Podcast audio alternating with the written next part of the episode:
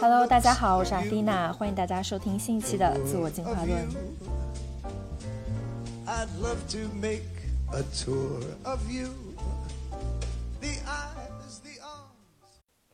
大家好，欢迎大家收听《自我进化论》的第二期节目，我是阿蒂娜。嗯，首先很感谢大家订阅这个 podcast 的栏目。在第一期节目播出之后，我收到了一些很好的反馈和建议，啊，很感谢大家。也希望大家如果有什么感兴趣的内容，或者对我的问题，都可以直接在这个栏目或者我的公众号对我留言。啊，我也希望能够坚持把这个栏目做下去，给大家提供更有价值的内容。那今天的这一期节目，想要跟大家探讨创意和创作力啊。提到创意和创作力，大家可能会觉得跟自己有点遥远和陌生，觉得这应该是艺术家去做的事情。但其实每个人都是艺术家，对吧？啊，就有一本书叫做《艺术精神》，嗯，它这个作者叫罗伯特·亨利，是美国宾夕法尼亚美术学院的一名教授。然后他就曾经说。他说：“每一个人其实内在都有一个艺术家，就是创作力是每个人内在的固有能力之一。只要我们能够挖掘出我们自己内在已经有了这个艺术精神，其实每个人都可以成为艺术家。”啊，这话听上去有点鸡汤，嗯，但是呢，其实他说的也非常的有道理。因为其实创作这个本能就蕴含在我们每一个人内在的原动力的之内，只不过我们在生活中。都认为自己可能没有创造力，自己是一个没有创意的人，然后就不去进行创作的这个活动。嗯，就好比我曾经也觉得自己是一个特别思维结构化、按部就班的一个人，但在我去年一系列自我反思和自我探索之后，我发现其实从小到大能够带给我嗯直接快乐的东西，就是创作这个行为、创作这个过程本身。啊，那罗伯特他也说，他说创作的目的就是让人们尽情的享受生活和自我实现，这就是创作给人最大的快乐。就它的意义不在于最后我们做的这个作品是不是能够成为一个伟大的艺术品，我们自己写的这个书到底能不能成为一个畅销书，而在于创作的这个过程中，它就是我们自我实现的一个过程，而自我实现。作为马斯洛自我需求这个模型中最顶端的那个需求，它能够直接带给我们人类作为一个人本身的那种直接的快乐和满足，嗯，并且我我一直觉得，就是其实创作这个过程是自我的一个外化，嗯，就是你直接把自己内心的想法、精神、感受和观念投影在自己的作品上。那其实你的作品就代表了你自我的本身。那你可能会问啊，那我作为一个普通人，怎么样才能够提升我的创造力呢？我怎么样才能获取像艺术家那样更多的创作灵感呢？嗯，在这里想跟大家先聊一本书，叫做赖声川的创意学。那他的作家，嗯，这部书的作家呢，是我们。国内很著名的一个剧作家和导演赖声川所写的，他把这本书也录制了一系列关于提升就创意和创造力的课程，啊，这个课在豆瓣和知乎上也都有，我回头会把这个课的信息放在我们这期节目下面信息栏里，大家可以自己去更多的了解。那他在这本书里就解释到了说，什么是创意呢？创意就是看到新的可能性。再将这些可能性组成成作品的一个过程，而灵感就是看到的那一刹那。啊，说到看到的那一刹那，可能很多人会认为灵感就是灵光一现的那一瞬间的一个动作。啊，那如果我足够有创意，或者我足够 lucky，我是一个足够幸运的人，我就会更多的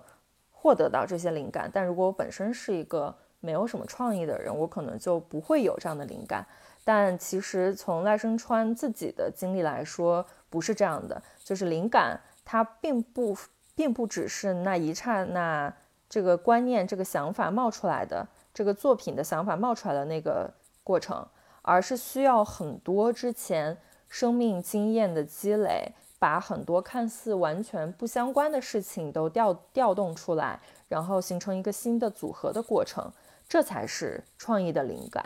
嗯，举一个例子，就是赖声川他有一名有有一部非常非常有名的剧叫做《如梦之梦》。那这部剧，嗯，是一部被称为史诗级别的戏剧作品。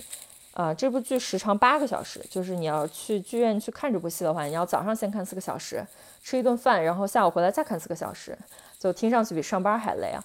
而且这部剧它横跨了八十年的时空，啊，包括台北、巴黎、上海三个地方的故事，啊，然后拥有三十二位演员、一百多个角色来出演这部作品，而且。你去看这部剧的话，你会发现主观众区其实在剧场的中央，就是观众是坐在一个中央的旋转席上，然后演员一直环绕着观众去进行表演。呃，就从这个剧的内容和形式上，可以说都是非常有创新、呃有创意的一部剧。那这部剧的诞生呢？据赖声川他在这本书里描写，耗费了他九年的时间，他才真正。拥有这部剧的灵感，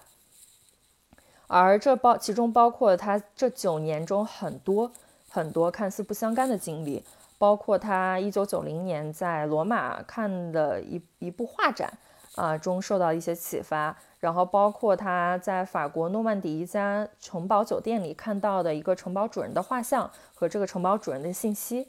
还有他一九九九年看到了报纸上关于伦敦近郊的一场。呃，很惨烈的火车车祸的报道，还有他看过的关于现代医学的一条新闻啊，以及他在一九九九年年底的时候去印度旅行的路上，从《西藏生死书》这部书里获得一些启示，就很多这些在他长达九年的人生经历中看似毫不相关的点，成为了最后《如梦之梦》这部剧创作的灵感的来源。所以总结来说，就是如果你想要更多的有创意，拥有这个创意的灵感，其实是有两个必备条件，就是第一，我们要有足够丰富的人生经历和经验，并且我们要留心这些经历和经验，然后把它细心和耐心地储存在我们记忆的某一个部分，让它可以随时被调动。第二个就是我们要有一个启动的一个机制。要有能够把这些看似毫不相干的事件串联在一起，形成一个新的组合的这样一个动作，而这两件事情加起来就会形成一个很有创意、很有新的呃创造力的一个作品的创意来源。而这两个必备条件呢，其实也就构成了创作这一个词。所谓创呢，就是我们说的第一点。我们要有足够多的生活的经验啊，那这种生活经验被赖声川称为智慧，来自生活的智慧，它是一种激发我们创意表达的一种神秘的欲望。而做呢，就是这个必备条件的第二点，我们要有一个表达欲望的方式，嗯，它是一种具体在艺术方法层面的执行，也就是说，我们通过创部一组一部剧。写一本书或者画一幅画，这样具体的艺术实践路径，把我们的创意表达出来啊。所以创的部分它是智慧，来自于生活；而做的部分它是方法，实现在艺术，要在艺术领域的很多个方面去学习和实践。所以我们可以把创作这件事情简单的解构成两部分，一个呢就是更多的去吸收和学习来源于生活的智慧。拥有更多这种激发创意的神秘的欲望，就是我们能够有更多的经历和经验，啊，储存在我们人生的记忆当中。那它会成为我们具体创作一个作品的灵感的来源。然后第二个步骤呢，就是做，嗯，就是具体的执行层面，我们通过某一种具体的艺术形式。啊，然后去启发这种事事物与事物看似没有关联的事物之间的连接，啊，这就构成了整个创创意的来源。那么，创和做这两个部分，到底哪个部分更重要呢？就赖声川他自己也觉得。其实提升创意和创造力的关键更在于创的那部分，而不在于做的那部分。就是重点其实不在于你用哪种艺术方法去实践，你你到底是通过拍戏，还是写作，还是绘画啊？这只是一种术层面的表达，而其实更重要的是在于道，也就是我们生活智慧的来源。就我一直觉得一个好的艺术家，他一定在三观上就跟别人不一样。就是真正前沿的好的艺术家，他带来的创新，不是他在作品技法上的创新，其实都是在他内在的创新，是世界观、人生观和价值观上面的创新。所以，只有当我们把自己变成一个更加具有生活智慧、有圆融内在和有一个更新颖三观的一个人，我们自然而然就有就是新颖的内在的源泉和根基去进行创新的创作，然后通过某种具体的艺术方式来实现我们内在的智慧和创造力啊。所以大家就不应该把重心放在说啊，我是一个不擅长写作，或者我是一个根本不会画画。然后我也没有学过拍戏，我也没有学过表演，就这些其实是术层面很好实现的一个工具，而真正决定了我们创造力高低的是在于我们内在，我们对于生活的理解，我们自己的生活哲学啊。如果你自我是一个有自我生活哲学的人啊，你自然就会有与众不同的创造力和对事物的新颖的看法啊，就不会循规蹈矩的。把事物和事物按照大家都知道的那种没有创意的形式联系联系在一起。那么具体来讲，就究竟怎么样能够拥有更多嗯看待这个世界新颖的眼光？如何拥有更多的来自生活经验上的智慧？嗯，那赖声川在这个书里把这个学习的创意的这个过程叫做打破屏障。啊，而打破这个屏障很重要的一个方法，就是重新学习如何看，如何看待这个世界，如何看待万事万物。其实也就是对于自己世界观的一种革新。那哲学家呢，伯格森他曾经说过，就是眼睛它只能看到心愿意理解的事情。啊，所以一个人能不能积累智慧，其实主要是看他懂不懂如何用他的内在。去如是看待这个世界，如何看待自己的动机，如何看待自己的习性，如何看待自己的生命经验。其实眼睛它只是感官，到底看到多少，看多看少是心在决定的。就像《小王子》这本书里有那个狐狸，他曾经说过一个话，就是只有用心灵才能看得清事物的本质，而真正重要的东西是肉眼无法看到的。嗯，那用心去看待世界的关键。就是放下自我，去除标签，如是的看待万事万物。那这里要给大家解释什么是如是。这个如就是如果的如是，就是啊是否的那个是。如是看待万事万物，就是去除我们对于万事万物的判断，就是去除掉贴标签的这样一个过程。把事物当做事物本身的那个状态去看待它，嗯，就佛法中它其实有八种意识来说明人心的运作方式，就前五种是感官意识，包括这个视觉、听觉、嗅觉、味觉、触觉，然后第六意识呢也是一个单纯的觉察意识，就是嗯在前面五意识中感受到事物时候的觉察力，而第七意识呢是。在第六意识接下来那一刹那间发生的事情，就是在纯净的觉察和内心人们思想带来其他概念的这种思维的连接，啊，这就造成了我们对于事物拥有好恶和判断的来源，啊，就是在第七识发生之后，外在的事物开始对我们个人产生意义。而这个具体的意义来自于我们思想和意识层面的评判和我们的好恶啊，这种判断和好恶其实是附着在感官之上的，就是它已经脱离于这个事物本身存在，就这个事情它本身存在的本质，是我们自己思想给这个事物赋予的一个额外的标签，而这个第七识产生的过程就是一个贴标签的过程。呃，举一个例子，就是比如说，你今天走在街上，嗯，你看到一个妈妈，她在打自己的小孩，呃，那么你在看到这个动作的产生，以及你接收到、觉察到这个事情的发生，是前第一识到第六识这六个意识发生的一个过程，而当你感到这个妈妈怎么可以打自己的小孩呢？嗯，这样就就是对这个小孩的教育真的是不好啊！你产生这个评判的那一刹那，是第七个意识产生的那个过程，而这种贴标签的行为，其实发生在我们生活中每每时每刻，就是我们无时无刻不再对我我们看到的、我们听到的、我们世界产生的各种各样的信息产生这种评判，啊。产生这种贴标签，就是它能够某种什么样，它是一个好事，就是能够让我们活在一种安全熟悉的界限里面。它能帮我们整理世界，就通过贴标签的这个行为，我们来定位这个世界，在我们自己看待这个世界的呃这个三观里，它处于一个什么样的位置。但同时，这种贴标签的行为也让我们开始僵化，因为它意味着事物将永远不变，事物它永远只能。按照应该的这个样貌去呈现。呃，我曾经在自己公众号就是分享过一部还蛮喜欢的书，一部小说叫《廊桥遗梦》。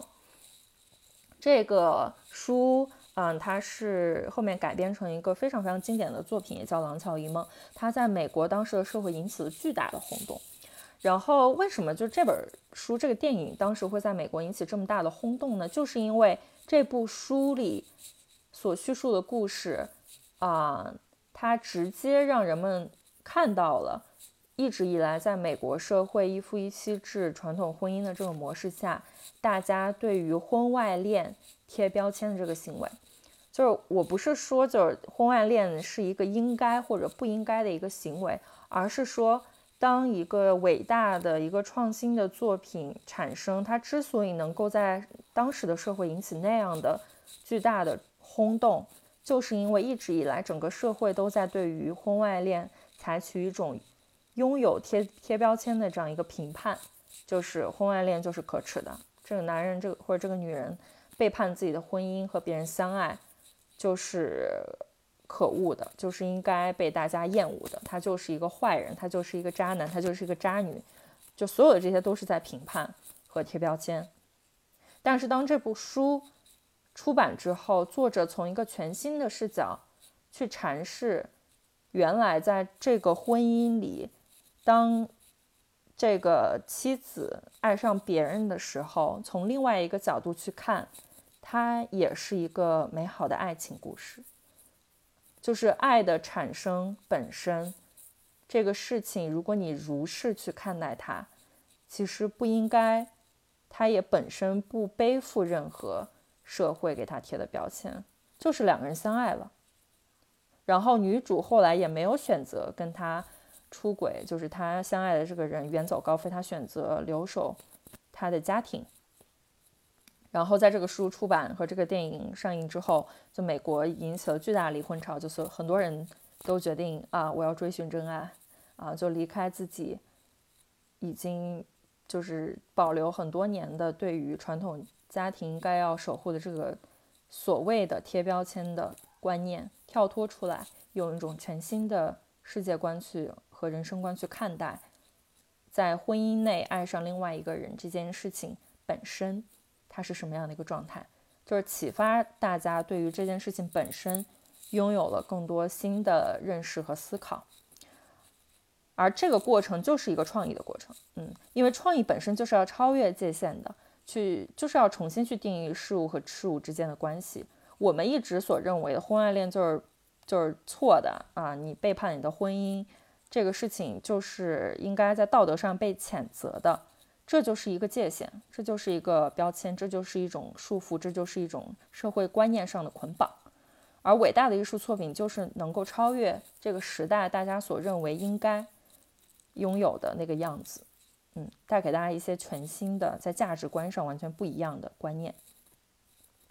所以，所谓如是看待事物，就是需要我们放掉评判，放掉框架，放掉乃掉乃至放掉伦理和秩序的限制，从真实出发去看待事物和事物之间的关系。也正是这种放下对我们自我、我们所认为的世界应该成为什么样子的执着，去延长。我们上面提到的，在第六意识和第七意识，啊，及这个纯净觉察，看到事物原貌到我们赋予这个觉察意义和评判之间的空间，让我们能够自由的去看世界，去解放世界的原貌，而这也解放了我们创作力的屏障。那么，除了上述所说的打破屏障、重新学习、如是看待万事万物的这样一个过程之外，呃，还有哪些有效的修复创作力的具体的小方法呢？呃，在这里想要跟大家分享三个，也是我从啊一些书和一些纪录片里总结出来的。那第一呢，就是要放弃完美主义的限制和批判。嗯，要看到自己内内在的那个艺术家。呃，BBC 曾经出台过一系列的纪录片，呃，然后在 Horizon 这个系列里有一部纪录片叫做 How Insight Works，啊，那这部纪纪录片呢，就是嗯，去讲述一些科学家研究创意是如何产生的。呃，那在这个纪录片里有一个科学家呢，他们观察了。一些拥有即兴创作天赋的音乐家的大脑，啊，他们就想知道这些拥有即兴创作天赋的、很有创意的音乐家，他们的大脑，呃，在他们很有创意的自由发挥的那个时候，他们大脑的活跃情况和他们在演奏一些记忆性的、重复性的音乐的时候，他们大脑有什么样的不同的反应？然后他们就发现呢，就这些。音乐家当他们从弹奏记忆性的音乐转化到即兴创作的时候，他们大脑的前额叶皮质，也就是我们大脑负责人类自我监测的那一部分被抑制了。也就是说，这些音乐家当他自己开始创作，而不是重复一些已经创作好的作品的时候，他们其实是在更少的自我监测下。他们 take more risks，就是采取了更加具有高风险的行为啊。他们更少的关注自己到底是不是在做对的事情或者错的事，他们到底是不是在 well behave，而是更加没有框架的、没有要求的、不要求完美的去发挥自己的创造力。也就是说，如果你想要变得更有创意，啊，在创作的过程中，你要尽可能的减少自我监测的行为，啊，去把自己内在的那个很想要发挥原原创精神的、发挥自己想象力的那个小艺术家释放出来。嗯，在这里呢，想跟大家提到另外一本书，叫做《唤醒创作力》啊，《The Artist Way》，它是我去年看过关于创造力非常。有启发的一本书，也非常实用。然后这本书的作者，呃，茱莉亚梅卡梅伦，他说，其实每一个人内心都有发挥创造力的潜力，而具有创造力的艺术家在这一面呢，在我们每个人内心中就像一个小孩儿。我们之所以认为自己没有创造力、没有创意，是因为我们拥有所谓自我监测能力的那一部分，也就是我们更成人的自我，一直在限制和批判。我们内心的这个艺术家小孩儿，啊，我们那个有自我监测能力的 成人的自我，嗯，他更多的去用完美主义来阻碍我内在小孩的创作，啊，那这种完美主义其实是阻碍创作力和行动力的第一杀手。就是我们内心总有一个批评家，他是可能是我们过去的一些伤疤带来的。当我们想要创作的时候，这些批评家会像父母一样。告诉我们内在那个小孩一样的艺术家说：“你的想法还不够好，你根本没有天赋做艺术创作，你这个作品特别愚蠢，而且特别糟糕，你就不要做这个事情了。”所以，我们内心完美主义的那个标杆会告诉我们，只有百分之百完美的作品才是值得创作的，值得被看到的。如果我们的作品有一点瑕疵，就一文一文不值。如果我的第一部作品不够让人满意，那我就不适合去创作。嗯，我自己也经历过这样一个，就是意识到这个完美主义对自己创作力限制的这样一个过程。就前段时间，我非常想写很多的文章，但是我就感觉自己很难下笔。然后我后来逐渐就是发现，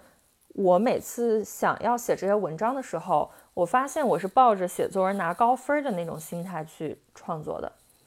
就是。我在意的是这文章写出来之后会不会被大家认可，嗯，能有多少的阅读量，然后会有多少的读者喜欢我，啊，我如何取题目，我如何去构建这篇文章，我如何去表达，都有这样一个要求在，就是我写的这个东西到底能不有没有达到被大家接纳和认可的那个标准。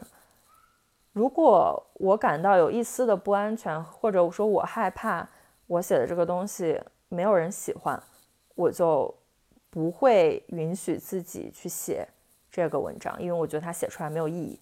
所以我就迟迟无法下笔去写。而直到我就是再重新看一遍卡梅伦这个书，我意识到其实这是我的完美主义在压抑我内在想要创作那个动力和源泉。嗯，就是我永一个人永远无法用一个考高分。的思维去创作出一篇自己真正发自内心想要完成的作品，啊，他因为他创作这个原动力就是不对，他不是为了取悦自己，而是为了取悦别人，嗯，所以要想成为一个更有创意的人，或者说解放我们内在本身具有的创造力的前提，就是我们要看到内在那个有创作热情、有创作欲望的那个小小的艺术家小孩。并且去释放它和滋养它，因为其实创作的过程本质就是玩的一个过程，它不是追求效率的一个过程。呃，因为在 BCC 的这个纪录片里，他提到了科学家做了另外一个实验，就他们研究了更聪明的人、更 intelligent 的人和更有创造力、就更 creative 的人，他们大脑的构造或者他们大脑的活动有什么区别？结果发现。更具有这个 intelligence，就是更聪明的人，他们大脑要比那些更 creative 的艺术家更有效率。嗯，他们的那个大脑神经递质会直接从 A 点以最短距离传送到 B 点。这是为什么聪明的人会追求最有效率的解决问题，他们反应很快。可是对于艺术家来说，也呃，这个科学家们发现他们的大脑白质要比这些更聪明的人。嗯，其实要更少，就是更有创意的人，不是追求一个更有效率的过程，嗯，它是一个更相对缓慢并且更加发散的过程，它需要允许给自己空间和时间去 wonder，去发掘那些看似没有效率，但其实更加 creative、更加有创意的解决方案。所以呢，我们要给自己内在。有创造力的那个呃创作者一些时间，让他去玩，让他去解放自己啊，这个是解放我们内在创造力的一个前提。这是我要说的第一个点，就是我们要放弃掉自己内心完美主义的那个限制和批判，呃，要允许自己内在的那个小孩出来玩，允许他去做出相对不那么好、不那么完美的作品，这是我们。去修复自己创造力的第一步，然后第二个呢，就是在《唤醒创作力》这个书里，他提到了两个很有用的工具啊，然后我自己也是在过去半年的时间里有使用这两个工具，其实非常的有效。那第一个工具呢，叫做晨间日记。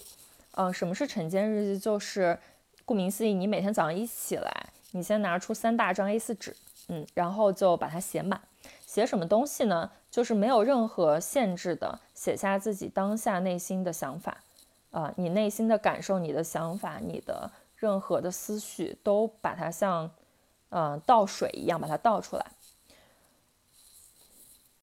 那么晨间日记这个东西的作用呢，其实我觉得有点类似于冥想，嗯，就是给自己一个工具，能够跳脱出来，不加评判的。看自己的思维、情绪和感受，然后把它们毫无啊思考、毫无组织的写下来，就是把这些思绪剥离下来，直接落到纸上，让自己的意识和本体去分离，然后去单纯的看自己当下真实的想法和感受。因为很多时候我们有一些新的想法啊，它是没有任何组织、不经任何加工会跳在我们脑海中。啊！但是我们很快就会用自己的意识去控制，说，哎，想这个干嘛？有什么用？就会把它就是嗯打压下去。可是其实这些 random thoughts 啊，对于创作来说，就是那个很宝贵的呃材料的来源。嗯，所以写晨间日记的过程其实是啊唤醒我们内心那些神秘的想法、神秘的欲望，跳脱出框架、不经束缚的很多的思思考，把它放在这个晨间日记的这个环节，能够有一个输出的渠道。嗯，所以它其实类似于把自己灵感记录的一个过程。像我写晨间日记的这些过程中，我的这些 podcast 的想法，还有公众号很多选题，都是从就写晨间日记的这个过程过程中来的。啊，而且就很多都是超出我自己想象的，因为我觉得我平常我是一个非常 organized 就非常结构化思维的一个人啊，跟我自己工作也很相关，所以我有时候写一些公众号的内容就会从有用。这个角度出发，就觉得我一定要达成某种目的去写这个文章，啊，当然，在我写晨间日记的过程中，就会发现很多东西是我内在很想要表达的一些内容，嗯，它可能不是，嗯，不会直接为读者带来什么直接的好处，但是它就是我内在情感的一种表达和宣泄，而这些文章发出来之后，就会发现，哎，大家觉得让他们耳目一新，啊，让他们觉得。呃，不跟我之前写的一些非常有结构化、非常有内容的产出很不一样。就比如说我最近写的那篇文章，啊，流量笔记 Sisterhood，它就是我真的在写晨间日记的时候，我觉得我想要把这故事写出来。可是我好像从来没有尝试过这种文风。我当时发出来的时候，我甚至觉得大家应该不不太会喜欢，因为这跟我平常的风格很不一样。可是就这篇呃文章的点赞率是最高的。啊，而且很多人都进行转发，因为他们觉得非常的自然，非常的 touching，啊，所以也给我了很大的一些鼓励，就是我们真的可以跳出、跳脱出自己以为自己的风格、自己的框架，跳脱出那个呃，就是完美主义的标杆，去把自己一些内在真实的感受真实的表达出来，嗯。然后第二个工具呢，就是嗯，在这本书里所谓的艺术家之约。什么叫艺术家之约呢？就是你每周至少和自己内心的那个艺术家单独约一次会，啊，也就是说你给自己保留出来一段让自己尝试创作的时间。你可以去做手工、做陶艺、写一篇文章啊，或者去学一个新的乐器、画画，甚至你只是。换掉你们家的花，换换掉你们家的装饰品啊，这都可以认成是和自己内在的那个艺术家的一次单独的约会啊。而这个艺术家之约的本质呢，我觉得其实就是我们创造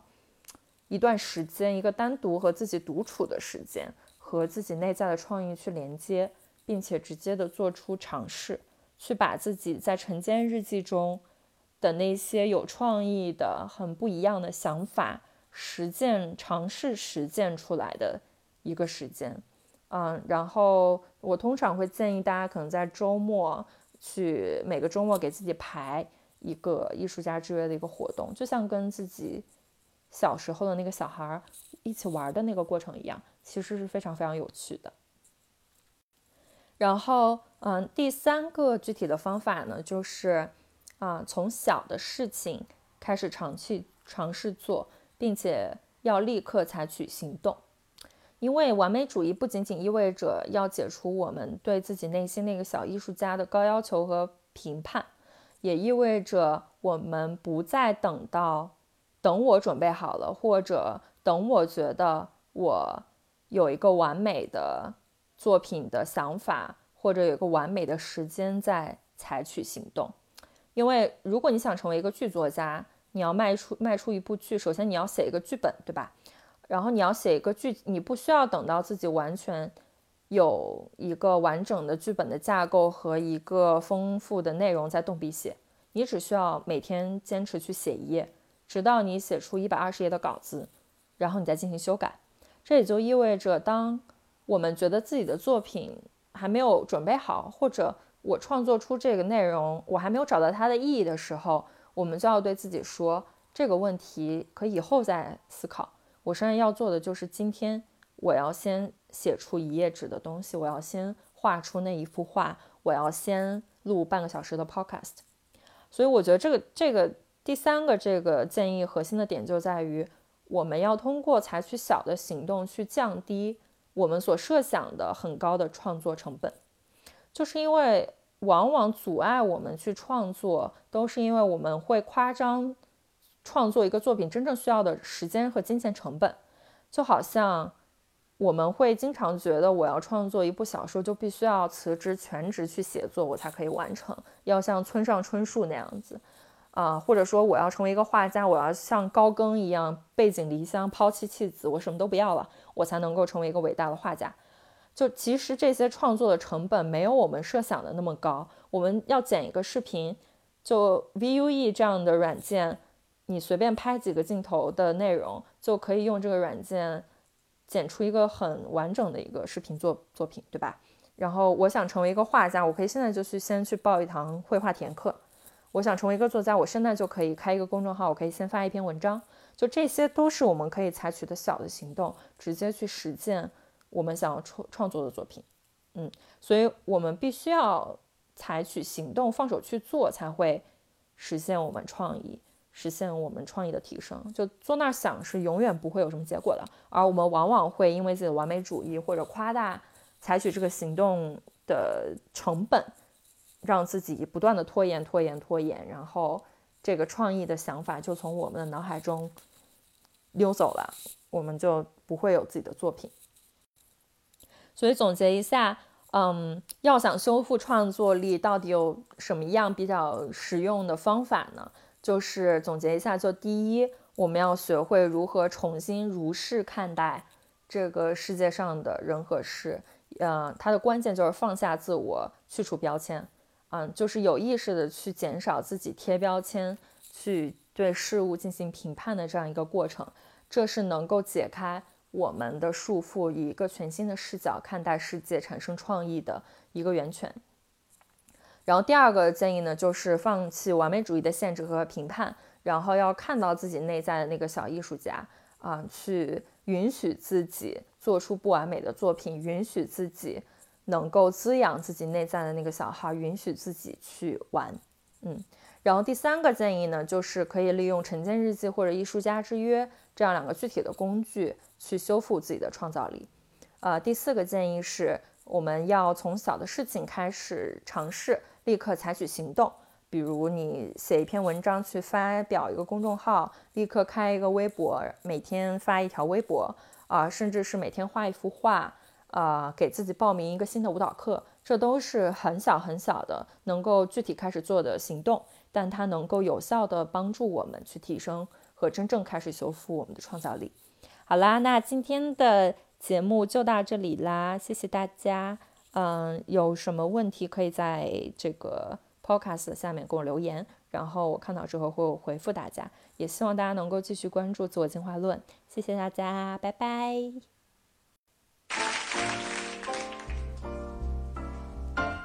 Love the looks of you, the lure of you. I'd love to make a tour of you. The eyes, the arms, the mouth of you. The east, west, north, and the south of you. I'd love to gain complete